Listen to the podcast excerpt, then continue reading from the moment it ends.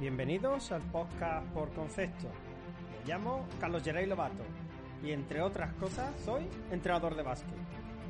Cada semana escucharás experiencias, estrategias y consejos prácticos para convertirte en un mejor entrenador. Gracias por pasar su tiempo con nosotros y ahora vamos a por nuestra dosis de baloncesto.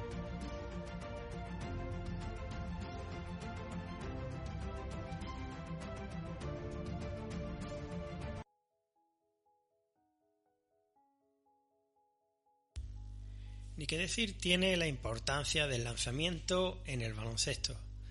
El lanzamiento a canasta es quizá la destreza fundamental del deporte del baloncesto. Es una habilidad que además no requiere de adversarios ni de compañeros para su práctica, y que además de una retroalimentación inmediata ofrece un alto grado de satisfacción tras su logro, especialmente en los neófitos. Pero nos encontramos con una dificultad. ¿Qué debemos enseñar en la iniciación al lanzamiento? Muchos y variados son los elementos clave en esta forma de lanzamiento. Pero ¿cuáles son los que debemos tener en consideración en la iniciación deportiva?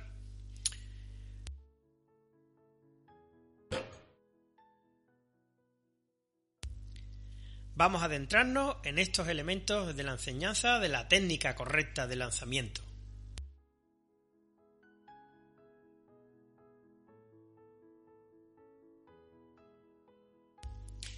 La enseñanza de la técnica correcta de lanzamiento a canasta es de todo menos fácil y debe abordarse como un desafío diario y no como una mejora que se adquiere en un proceso de trabajo, por ejemplo, veraniego, y que se mantiene inalterable a lo largo de toda la vida del jugador, ni mucho menos.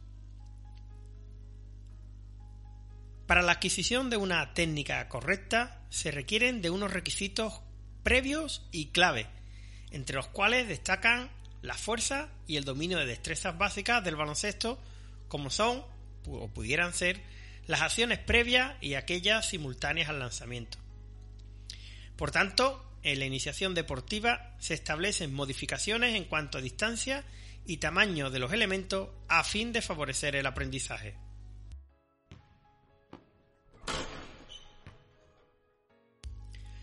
Pero estas pautas, muchas de ellas ya establecidas por el propio reglamento de juego, no son completas, sino que requieren de elementos metodológicos y de selección de contenidos por parte del entrenador.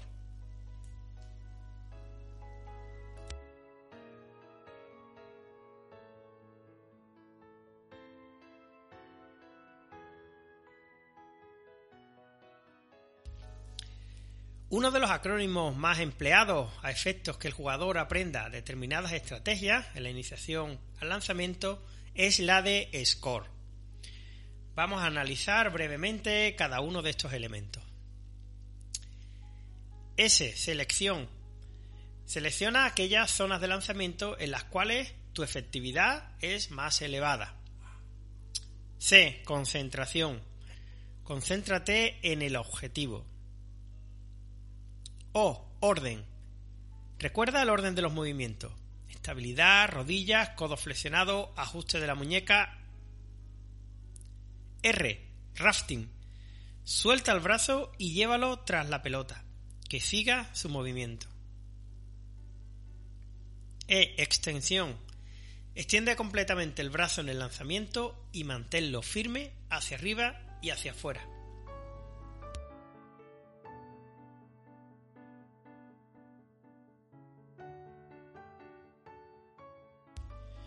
Si bien esta es una propuesta mucho más que válida, eh, nosotros vamos a emplear una propuesta basada en la premisa de que nosotros dejemos de pensar en ejercicio y que pensemos en la progresión en cuanto al aprendizaje.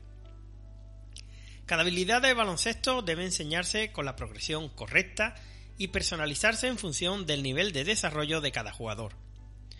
Si se omiten los principios básicos, se generan malos hábitos que como sabemos son muy difíciles de revertir. Pero ¿en qué debo focalizar la atención en el aprendizaje del lanzamiento? En la fase de iniciación ¿sería positivo atender a los más de 50 puntos clave de lanzamiento? Estas y otras son las principales dudas y errores que se cometen en el aprendizaje del lanzamiento. No seleccionar adecuadamente los elementos de progresión supone el fracaso de la ejecución, el bajo éxito y minimizar la motivación por el aprendizaje.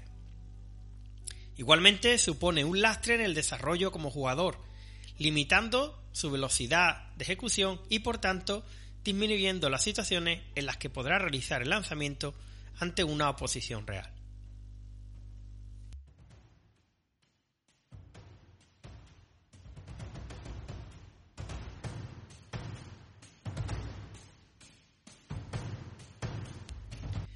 Es por ello por lo que os proponemos el método EOCA, basado en los principios básicos a incorporar en la iniciación al lanzamiento. Vamos a por ello. E. Equilibrio. El equilibrio es la clave en el lanzamiento, especialmente en sus primeros pasos. El tiro comienza en los pies. Antes que el jugador tenga contacto con el balón, debe posicionarse correctamente a fin de tener preparada tanto la base de sustentación como rodillas flexionadas y pies orientados al objetivo.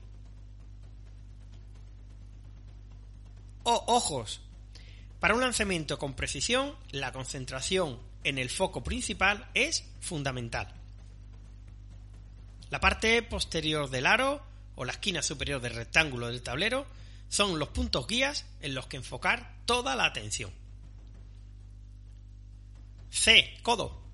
Se debe intentar limitar el movimiento de los codos en el plano vertical, manteniendo el codo alto y hacia adentro del balón. Esta es una premisa básica en el aprendizaje del lanzamiento. A. Acompañamiento. Tras la extensión completa del codo se debe mantener bloqueado al menos un segundo.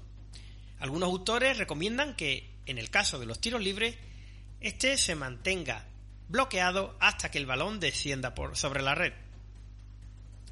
Este acompañamiento se complementa con la revisión de la extensión completa de la muñeca y que los dedos apunten hacia el suelo, el denominado cuello de ganso. El ángulo óptimo de lanzamiento se encuentra alrededor de los 60 grados. Es un dato que debe ofrecerse para que el jugador vaya generando un feedback interno cada vez más preciso.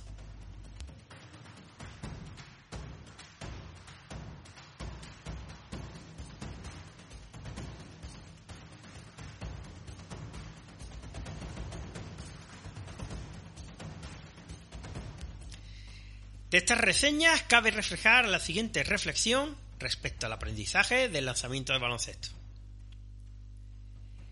Pautas que debemos primar desde el inicio sobre el qué no vamos a permitir en el jugador. Desequilibrios en el lanzamiento, base de sustentación incorrecta, mal posicionamiento de los pies, flexión de, de rodillas y cadera incorrectas, mal agarre del balón, flexión incompleta de codo y muñeca y abducción, aducción o rotación inadecuada de hombro. Tres ítems más que debemos considerar además de estas pautas. Cabe recordar que el lanzamiento requiere también de un esfuerzo mental. Por tanto, su concentración en el lanzamiento resulta clave para una buena ejecución. Y por último, pero no menos importante, debemos considerar que hay que proporcionar experiencias diarias y que además hay que implementar en paralelo un trabajo de autorregulación interna.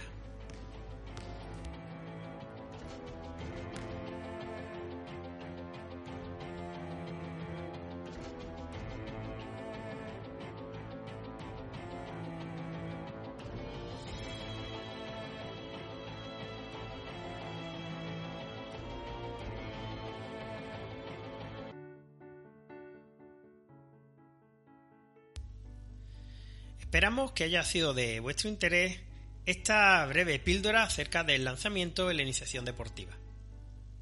Os esperamos en próximos episodios y como siempre os instamos a que nos remitáis vuestras consideraciones acerca de nuevas temáticas para los siguientes capítulos.